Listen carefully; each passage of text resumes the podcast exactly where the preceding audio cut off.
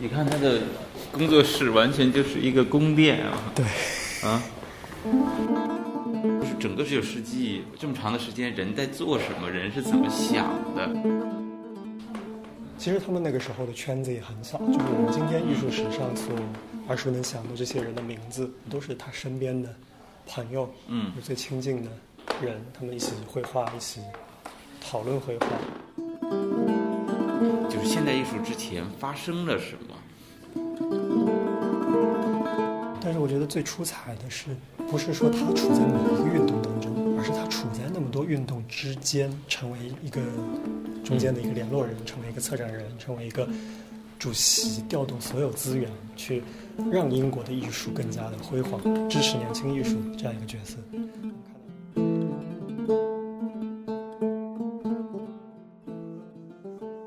欢迎大家来到 Artisel 艺术岛屿，我是 Ben。今天跟我一起在 South Kensington Leighton House 的是艺术家痴明，嗯跟大家打个大家。好，那大家都知道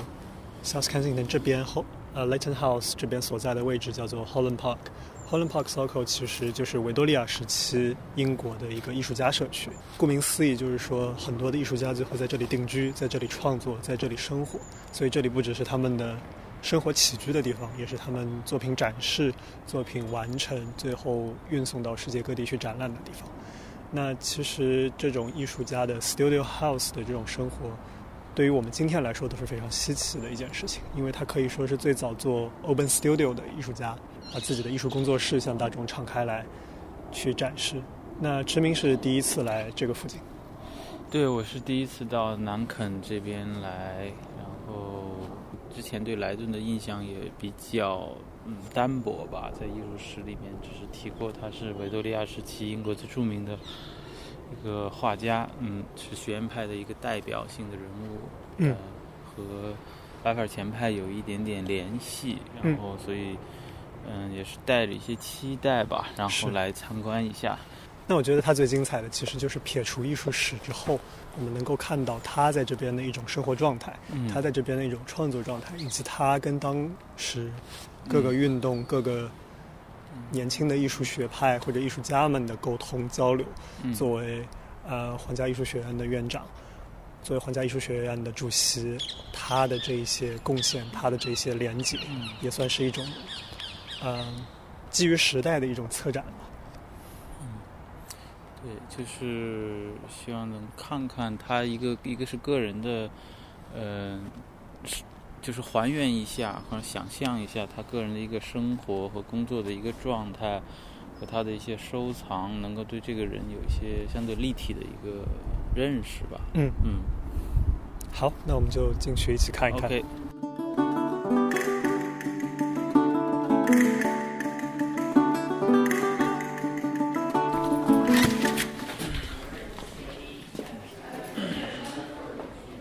在很明显是加入了一个更现代的入口，嗯。是以前的入口就是在这个地方非常小，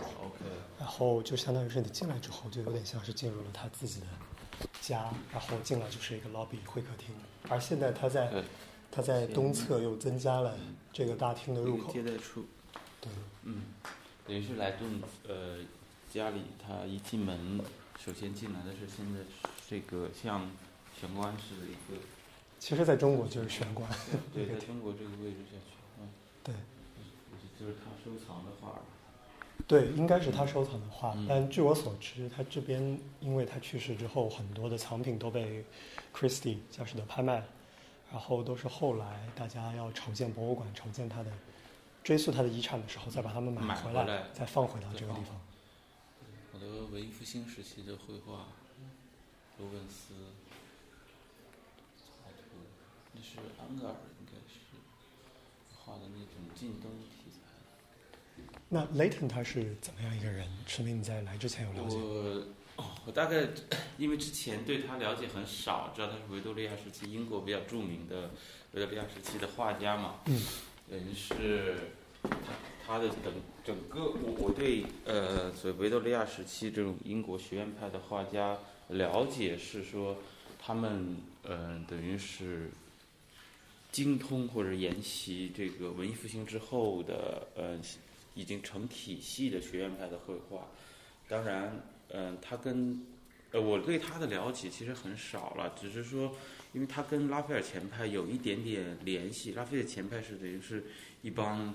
很年轻的、热血的，对学院派这个绘画不是特别满意的一帮年轻人，嗯，他们发起的一个呃，相当于是呃艺术运动一样，嗯。莱顿和他们有一点关系，但是具体我不是很了解他们之间的这些发生的轶事啊。就是说，但是肯呃，莱顿肯定是一个比较典型的，我们说学院派的代表了。因为其实据我所知，Layton 他是当时 Royal Academy of Arts 的呃主管，应该怎么说呢？用今天的话，就有点像是。院长，院长，对院长。那作为一个院长，其实他更吸引我的身份是他作为一个似乎可以用现在更流行的话称他为一个艺术策展人，因为他做的事情其实就是把所有人聚集起来，像你刚刚说的拉斐尔前派的人，像比如说 William Morris、William de c o n e 就这一些这一系列的艺术家，其实我们都能够在这个 Legend House 里面过会儿看到他们的影子，因为他就是这样的人，他。有这些社会资源，他能够把这些人聚集在他的身边，来到他的家里面开派对。那其实我们现在第一个踏进的这个厅就是他的派对厅了，也是整个 Leighton House 我相信最吸引人来的一个地方，叫 Arabic Hall。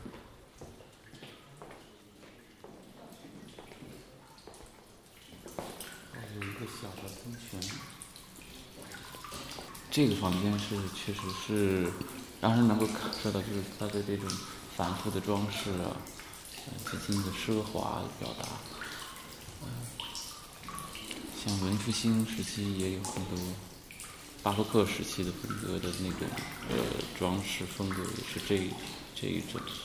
那可能会有不一样吧。你看，但是你看它的注这个注释也是这种我们叫什么柯林斯这种注释，也是希腊时期，它可能并不是完全就是把一个。纯阿拉伯风格的东西，它能掺杂在一起。其实我第一次来是四年前，我跟着我的本科老师一起来这边做了一个 tour。但我第一次来其实是没有时间去消化那么多纹样、那么多嗯内容的，因为第一次来其实就是被说这种 indigo 的蓝色给征服，我没有办法去聚焦在任何东西上，包括这个空间，包括这个声音。还有小小的回声，是的。但直到我来第二次、第三次，我才有时间看清楚这边的瓷砖，嗯，这边的绘画，就像比如说上面这一圈裙带，他们说是一个啊英国非常有名的儿童插画家为那个嗯。Water Crane 的画，然后还有 Crane 的瓷砖，就是他们说这边很多瓷砖是从各个阿拉伯地区运过来的，有叙利亚，有呃。其实也有北非的，对对对。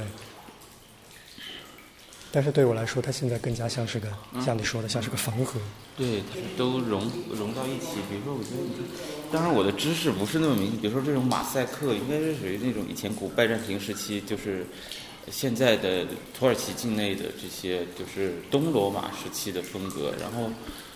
当然我对波斯的文化并不了解，因为它。波斯这边阿拉伯和就是说伊朗和北非他们的那个，呃，就是我们说什叶派、逊尼派这种教派不一样，然后他们的艺术风格应该也不尽相同吧。嗯，中间那一块很有意思，整个的这个壁龛中中间有几个其实是那种，呃我们说是应该是欧洲算中世纪时期中东地区或者是中亚地区的那个形象人的形象。这个很有意思。过去，对，我们现在在的这个 Arabic Hall 是大概有现在的楼层有四层楼高，这样一个上下通透的一个顶，然后在外面看其实就是一个普通的红砖墙，有一个圆形的顶，当然会让人想起来，比如说阿拉伯地区伊斯兰的建筑风格，但是直到你进来之后，才能发现里面的嗯暗淡的。灯光和这种蓝色的墙映射出来的那个辉煌。这上面还有一个小阁楼。对，这个小阁楼我觉得是它的顶峰之笔，因为这个 Arabic Hall 好像是在他生前最后几年才完工的。嗯。然后他把它一直当做是一个派对，或者说是一个招待客人的地方。OK，然后他会在这边演奏音乐。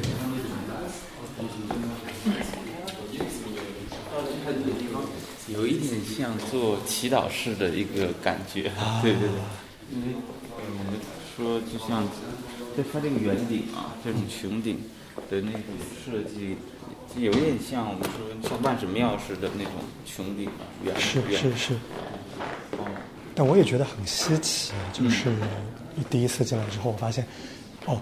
我可能会觉得，因为我也缺少阿拉伯或者波斯那边的知识，会觉得他可能就是仿造了一个祈祷室，直到后来才在其他地方读到，嗯。就是说这个地方它其实也是抄袭或者说是照照搬了意大利以及地中海地区的整个对对对对对，它更加像是那种对于复制品的复制。嗯。就是他作为一个英国人，作为一个从小在欧洲长大，然后在呃游历了北非、游历了欧洲的一个英国人，他其实吸收了不不同的风格，然后最后把它搬到了伦敦。嗯其实你是不是觉得这也是一种英国殖民帝国时期的缩影？我觉得当时他们应该是在学学习吧，就是他，他是在英国读完 UCL 对之外之后去的佛罗伦萨，然后呃学习，然后是正经找了一个嗯、就是老师，然后后来又去了法国，认识像安格尔一些很著名的一些画家。因为我觉得他当时是一个是在绘画上学习，然后同时是对古欧洲古典古代的欧洲就是灿烂的文艺复兴时期文化有一个向往，但那个时候实际上，嗯，法国呀、就是意大利呀，他们本身殖民就是在北非的这种殖民或者是文化的这种融合，肯定会呃对他有影响吧。就是说这些，比如他的收藏的这些瓷器啊，嗯，哎，他有从军的经那个经历，他当过军人，好像做到还挺高的一个，也不是说很高的职位，具体我不太了解。总之说他他是有很有，就像很有指挥才能的，嗯。所以等于是他当然有，就我觉得是有你说那个部分，就是英国在殖民的时候，他在有军旅生涯，他肯定是会呃是这个过程当中，战争肯定会会劫掠很多啊、就是近东的这些中东地区和欧洲文化融合的这些我们说艺术品啊，所以那么看他的背景，其实他是一个很严肃的艺术家，或者说是一个艺术工艺术工作者。嗯比如说他的教育背景，对对对他对于欧洲文艺复兴的学习，他这种不懈的追求，其实都把他塑造成了一个非常苛刻的艺术收藏家。对，我觉是得反而少了那种纯粹的艺术表达。对，我觉得他是因为他是像你刚才说及到，就是说他做过呃黄奕的院长，就包括他在军旅生涯中做过呃具体的那个官阶我不知道了，就是他作为一个嗯统帅吧，就是说他是有一个对一个世这个世界或者对艺术来讲。有一个非常系统的他自己想要建构搭建起来的一个世界框架，我觉得是有的。包括他这些收藏也是为了呈现这些，他有梳理的东西。是对，我相信，其实这个东西在，嗯呃，我走访了一些维多利亚的艺术家住宅或者收藏家住宅之后也，也也觉得深有体会，因为他们其实就是在家中，嗯，把他们所认知的文艺或文艺复兴或者所认知的艺术史呈现出来。但其实英国人，就我所知，他们是很少愿意邀请人来到他们家的。那所以说，他们能够把他们自己家布置成这样，而做成一个也是为了派对的场所，其实就是为了炫耀自己的也是为了才识。也是为了要呈现，或者是希望给更多的人能够展示出他他的艺术观，或者是他想呈现的艺术世界。嗯，我突然想到是什么，就是你看我们在读这个记现在的艺术史的时候，其实维多利亚时期讲的其实并不并不多的，其实是现实来讲，其实你想上百年，就是整个十九世纪，就是一八几年这种，也是漫长绵延的，也有一百多年。其实你想这个时代，呃，这么长的时间，人在做什么，人是怎么想的？我们因为我读课本的时候，或者读这种课本的历史史的时候，它这是一笔带过的，就是维多利亚时期怎么如何辉煌，然后他们有什么样的，比如说 R A 的那个 R C A 的教授那个雷诺兹什么的啊，对吧？然后呃，莱顿当然很著名，然后拉斐尔前派、米莱斯什么，他们都就是只会提一下，然后但是很强劲的，我们不是特别了解的，就是说，就是现代艺术之前发生了什么，就是这一部分历史。当然，我觉得。欧洲他们做博物馆会把这些部分都陈陈列或梳理的非常详细，但是其实大部分人并不是太了解。我觉得跟可能跟当时的贵族传统有关系，因为。我看到莱莱顿的这个生平的时候，其实中最后提了一句特别有意思，就是说他最后获得了那个爵士嘛，爵士的就是贵族的身份，但是他第二天最后得心绞痛去世，就是他是那个爵士爵位最短的一个一个一个一个贵族，就很有意思。就是说，我觉得他们很看重这个，就这个身份，等于是跟当时的我觉得，呃，整个的社会的架构有关系。他一定是个是个贵族，然后跟，然后艺术对于贵族来讲，他对艺术的认识是不一样的，对。但是抛开这些身份不谈，他自己最后的成就也是非常瞩目，至少在英国。就我所知，他最后的下葬也是选在了那个圣保罗大教堂，就是伦敦最大的那个主教座堂。那我们现在进来的这个是。算是一个，也算是一个小的接待厅，有点像，就是在 floor plan 上，他们说这是一个他做做做绘画展示的一个厅。我们发现这个厅其实就是一张巨大的地毯，然后周围有一些非常 cozy、非常舒适的摆设，然后有一个落地窗通往他的小院子。但是在这个墙上，我们发现有一些大幅的画。对，这是这是科罗的绘画。典型的巴比宫的，然后这边是我看到是米莱斯的话，就是我们说拉拉斐尔前派很重要的这个是画那个奥菲利亚的那个，对对对对，他他跟呃他跟莱顿的关系非常好，好像就私人关系非常好的，对是，然后也也送他很多画儿，好像是能够理解。其实他们那个时候的圈子也很小，就是我们今天艺术史上所。耳熟能详的这些人的名字，作为他这样一个位高权重的莱顿这样位高权重的一个角色来说，都是他身边的朋友，嗯，最亲近的人，他们一起绘画，一起讨论绘画。嗯，我们看到朝北的是一扇窗户，这个壁炉很有特色，这壁炉小小的，小小的，然后壁炉上面没有烟囱，这是我第一次在欧洲发现没有烟囱的壁炉，就是。你会感觉好像他在壁炉上面放了一幅大画，但其实这幅大画就是这个窗窗子，啊窗棂成为了这个这个画框，嗯，让大家能够看到这个窗外四时的景色，感觉也是跟屋内的这四幅四季吧，四季的景象有点呼应，风景的绘画。我说探出去的这个部分是一个作为一个半圆的一个形状，然后可以看到落地窗，看到窗外的风景。是，然后头顶上这张是。这个是是德拉克罗瓦的一个作品。对对对，我觉得这是一个小巧思。他应该当时在欧洲，呃，收的也在德拉克罗瓦的工作室待过，还是说受到了那些影响？然后他买了这一张画放在他的这个小小 chamber 的顶上。但是这应该是个希腊神话绘画。你看，其实如果我们直观看这张画，就是说它是一个像草图 sketch 的一个绘画油画的一个 sketch 的一个状态。我们都知道德罗克罗瓦是跟那个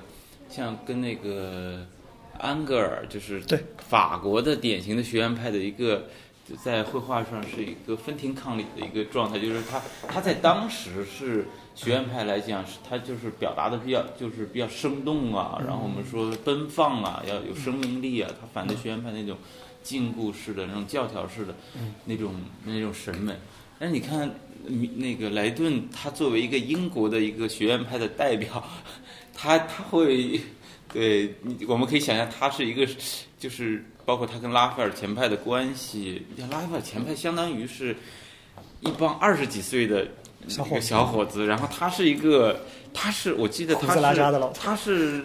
四十不到五十岁当的院长。那他跟米兰是同年纪的。对，他跟米兰同年纪，但是我就说他当到那个 R 那个院长的时候，实际上是一个中中年往上的人了。他可以会和这些我们说年轻的，然后在在学术上反叛，就他是一个权，相当于是权威的一个角色吧，代表。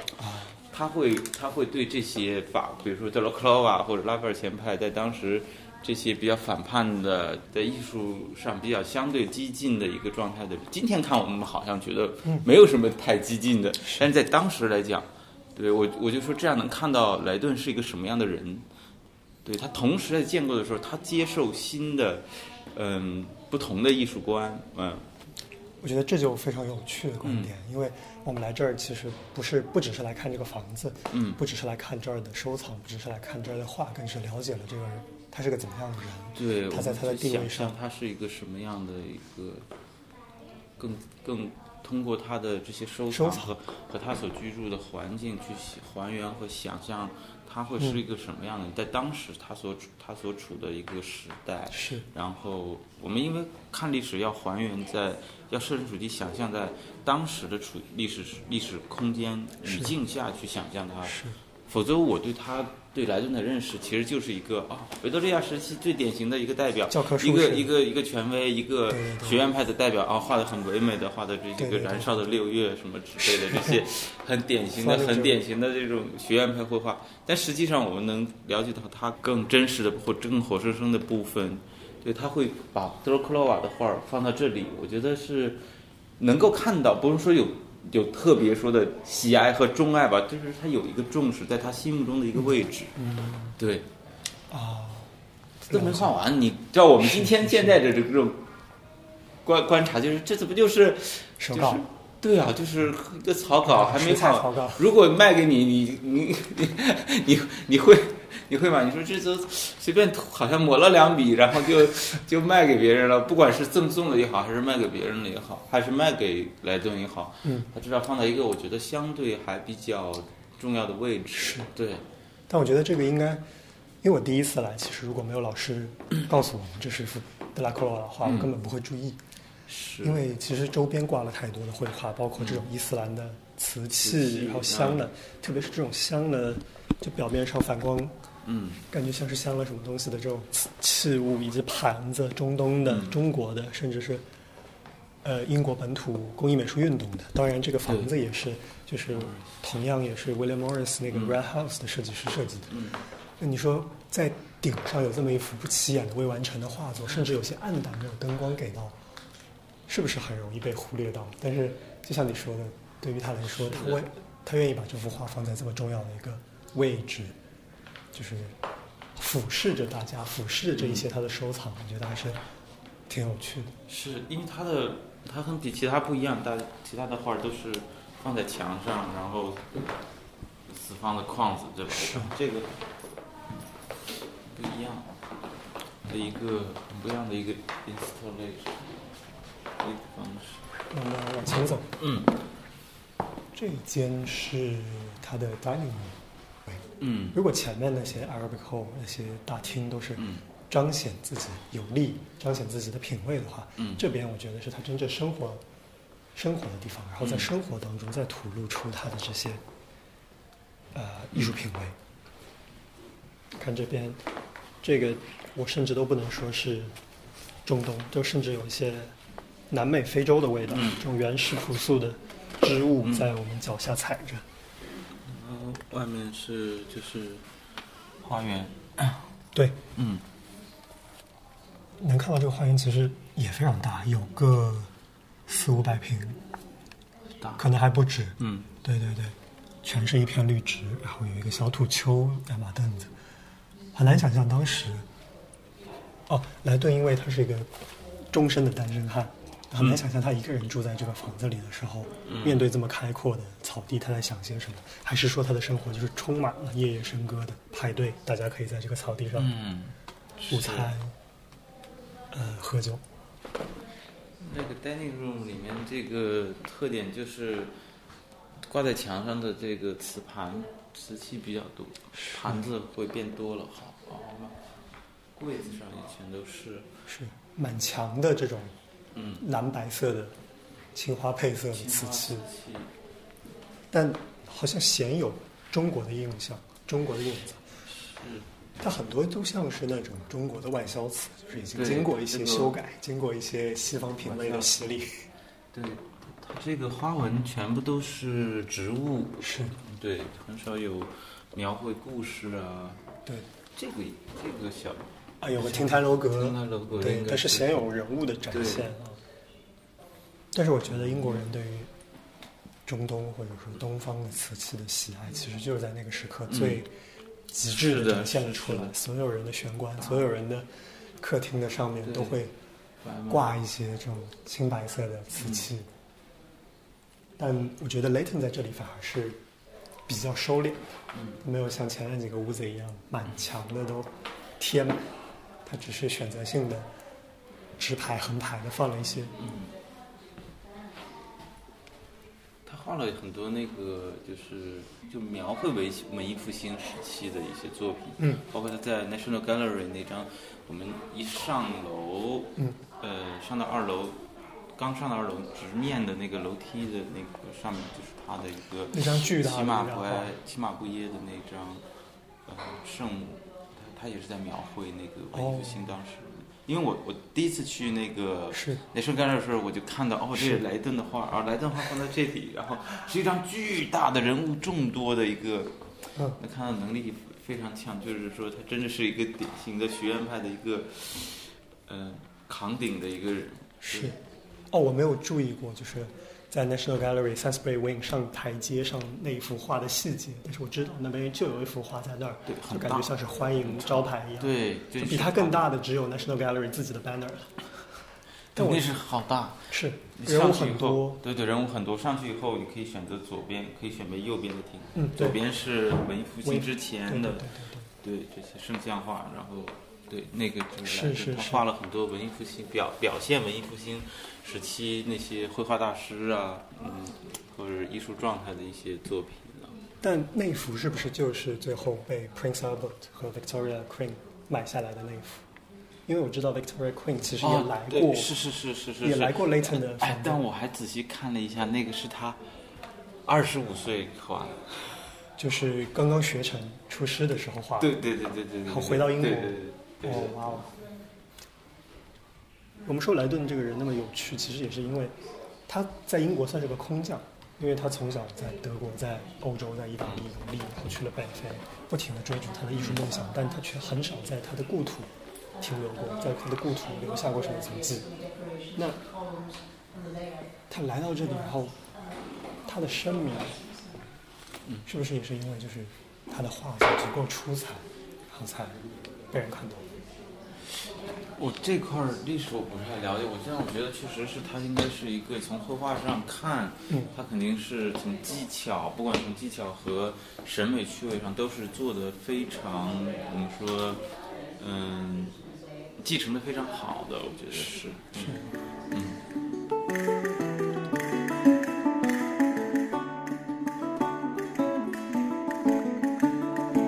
那现在我们来到的二楼空间，我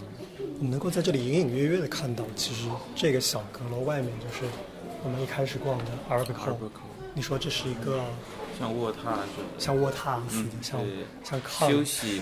休息的一个，嗯，但据说他们其实可以是在二楼在这边休息，但同时俯瞰下面下面，来来往往的人，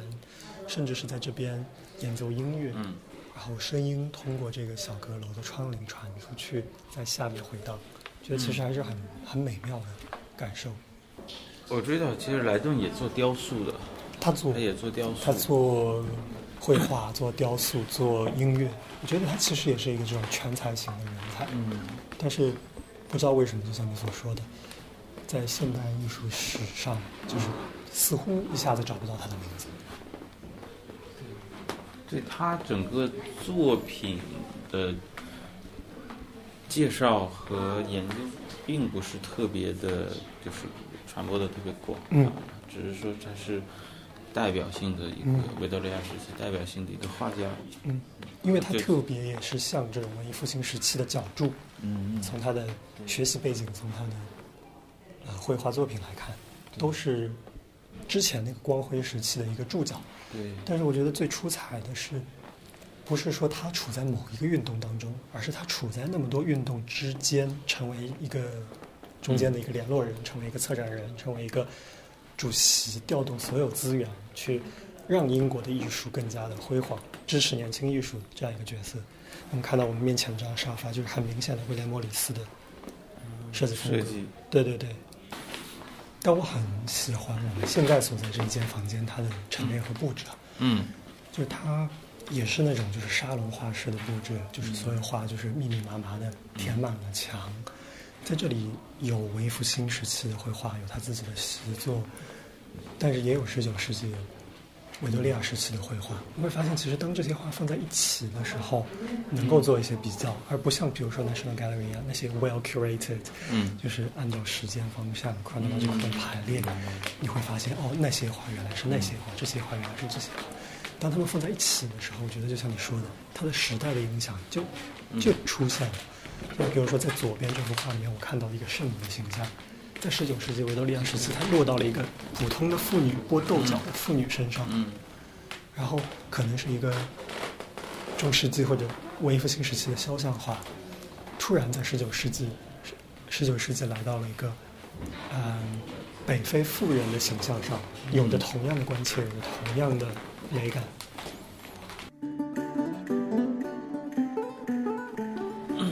那我们现在进来这一间大房间，穿过这个小门，是他的真正的艺术家工作室。哦，这是他的非常敞亮的嗯朝北的大大窗户。很大，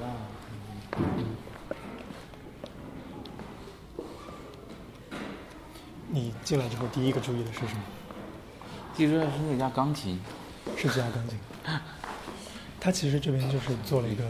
舞台的布置，因为莱莱顿也会在这边做一些演出，也会做一些哦。他甚至我觉得他是第一个提出那种 open studio 的人。哦，他会在每个星期日的下午把自己的家这个工作室做成一个聚会、欣赏艺术的场所，邀请大家来演奏，邀请大家来聊。而且每次在皇家艺术学院的夏季展览之前，他都会在他这边的这个房子做一个预展，对所以这个空间就是最完美的展示空间，但同时也是他做大画、做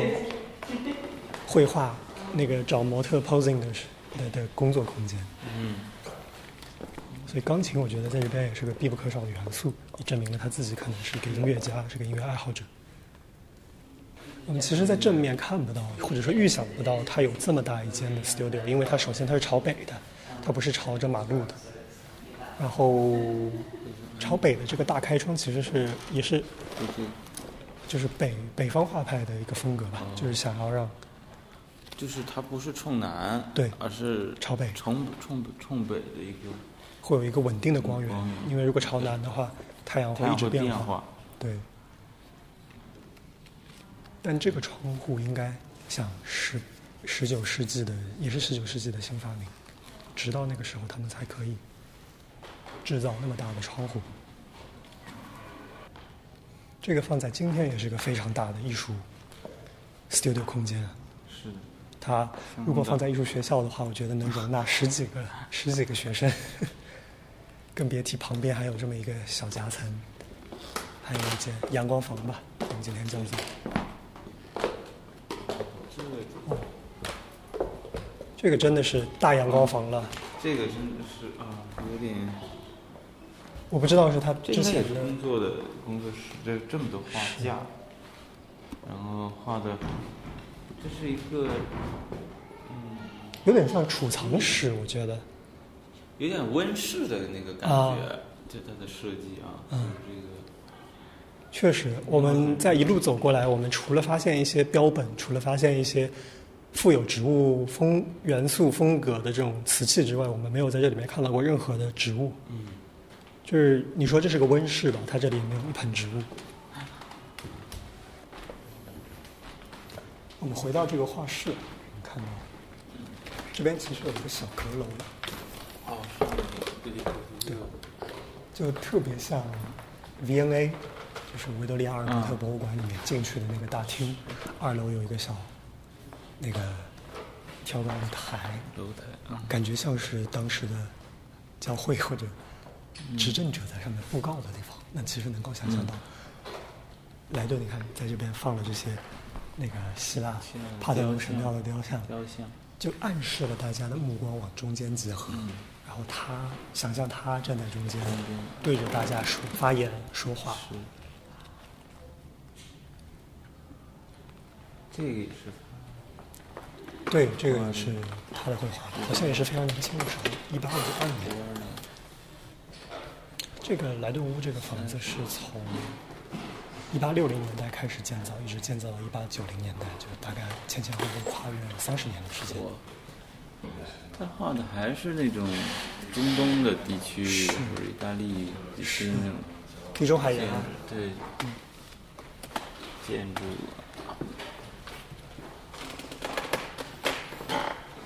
我觉得其实这个房子现在的策展人其实也把这个线索给到了我们，在这个这幅画大画的右边看到这些，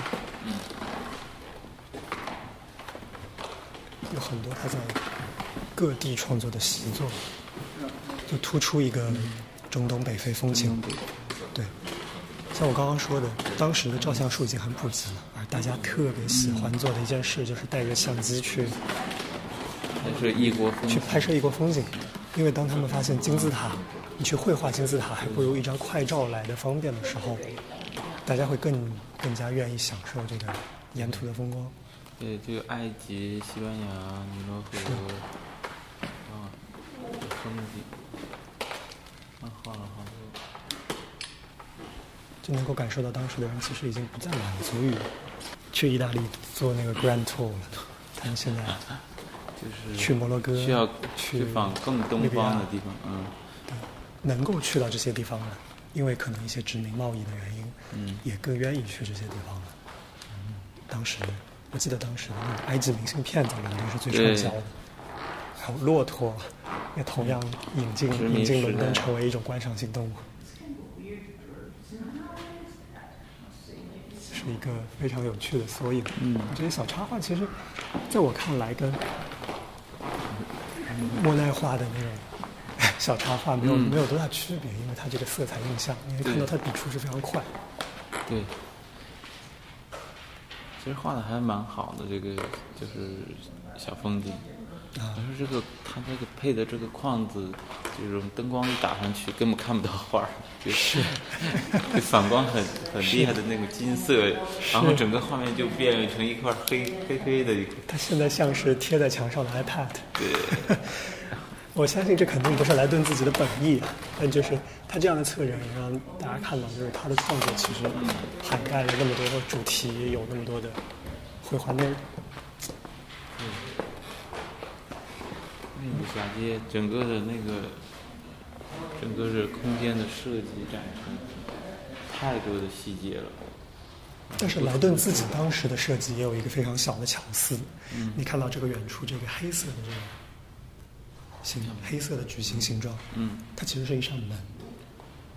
这扇门是为了让它的大画运进来，哦或者运出去，从这个实验，呃从这个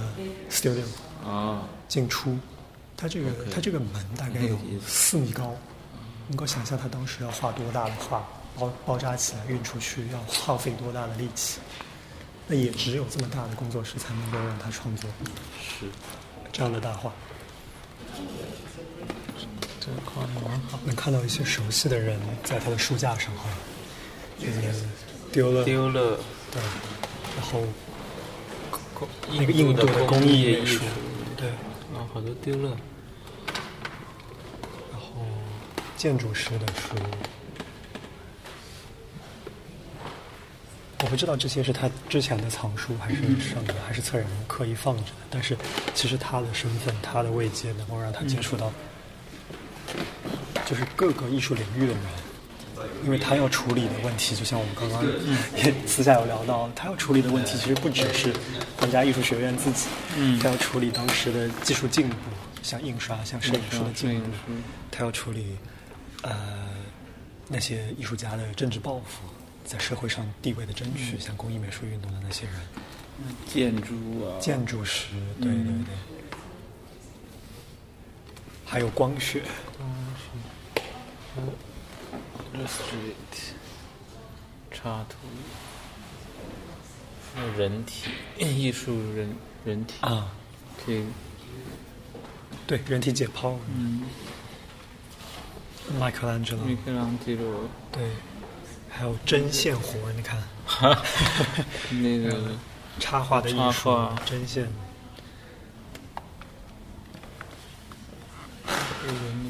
非常丰富的藏书，还有木刻，我看埃及的艺术，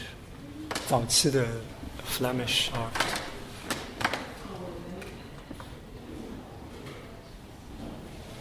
确实，就是放在当今也是一个，就这个小书架也是一个艺术史最好的学习工具。这块这块搭在椅子上，不经意搭在椅子上的布，是不是日本的那个和服？啊和服面料，团花，团花锦缎。嗯而且这明显是日本的面料，因为它对于中国的这种狮子啊、貔貅啊这种龙还是有重新的解释的。这种都后来变成了日本的，也是一个小惊喜吧。第一次在这边看到一个日本元素。对。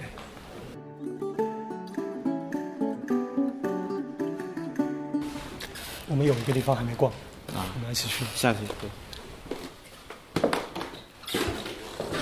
这是 Layton 的卧室。卧室，我会发现我们逛了那么多，我们逛了他那么多的空间，那么多的装饰，但是我们唯独漏了一个东西，就是这个房子最大的用处，嗯。或者说第二大的用处，作为他自己的寝居室。但是我们发现这个寝居室异常的小异常的朴素甚至只有一张单人床，一个黄铜的单人床，在床周边都没有一个台灯，都没有一个床头柜。能够想象，我不知道他当时是怎么生活的，因为他是单身终老的。但是我感觉就是他在楼下开完派对，喝高了，然后一头栽在这个床上，这个床就只是派这个用场而已。很有意思。他的这个起居室，他的卧室，跟其他的屋子比起来是如此的。其实我们单看这个屋子是挺朴素的，但是和它其他的屋子比起来，能够说有一点点简陋，因为它这个木地板嗯看起来也是完全和外面不一样的一个状态。是，然后墙上画儿挂的歪也是歪歪的，然后一个孤零零的床，而且很小，非常小的 single bed。不是这个好小啊，这个床，而且它这个床的位置放的也很奇怪，是，这是靠在一进门的一个一个贴在墙上，然后后面还有一个这样门。屋内的装饰除了这个柜子、电视机柜，除了这个壁炉，除了几把凳子，就没有其他了。对，能叫装饰，但是能够感受到他自己的私密生活在这里展开，因为这边有他的哦可能是家人的家人的肖像和书信。嗯所以我们我们说了说了那么多，我们说了他的 studio，嗯，说了他的会客空间、派对空间，收藏。但我们直到最后才发现，哇原来他自己居作为他自己居住的这个房子，嗯，只有这么一小间房间是他的容身之处，对比非常强烈。而且而且它的墙上这个颜色，整个的基调是一个蓝色的，你会不会觉得有点扣，有一点点？是，就是是这种冷调的。嗯。它作为装饰，作为楼下这些伊斯兰或者阿拉伯厅的这个装饰，我们觉得这个蓝色是非常耀眼、非常嗯孤傲，或者说非常帝王贵气的。但是回到他的起居室，这一抹蓝色就显得是。你看他的工作室完全就是一个宫殿啊。对，啊，完全是一个一个学校或者是宫殿的一个是配置装饰。看这个空间需要两个壁炉来让它加热。完外面的那个冬天看到外面的那个树那种像龙爪似的。是。那自然可能一百年前、两百年前这些树还没有那么高，但至少这个视野是非常开阔的。而且其实曾经的 Holland Park 这边，在他入住之前，也是有一片无杂之地，没有那么多的艺术氛围。那直到他进来，相当于他把伦敦的艺术圈聚集在了这里。嗯，因为那事实上那些地方本身中东地区就是一个文化相互碰撞的那个，就是这个杂糅的。是。我们去外面好，那我们去外面转。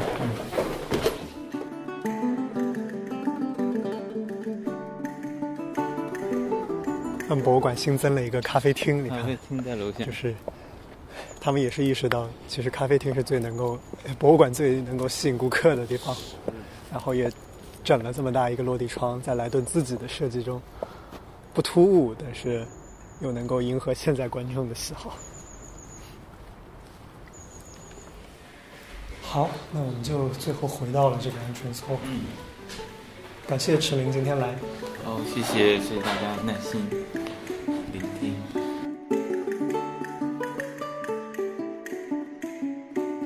Layton House 的开放时间是上午十点到下午五点半，每周二休馆。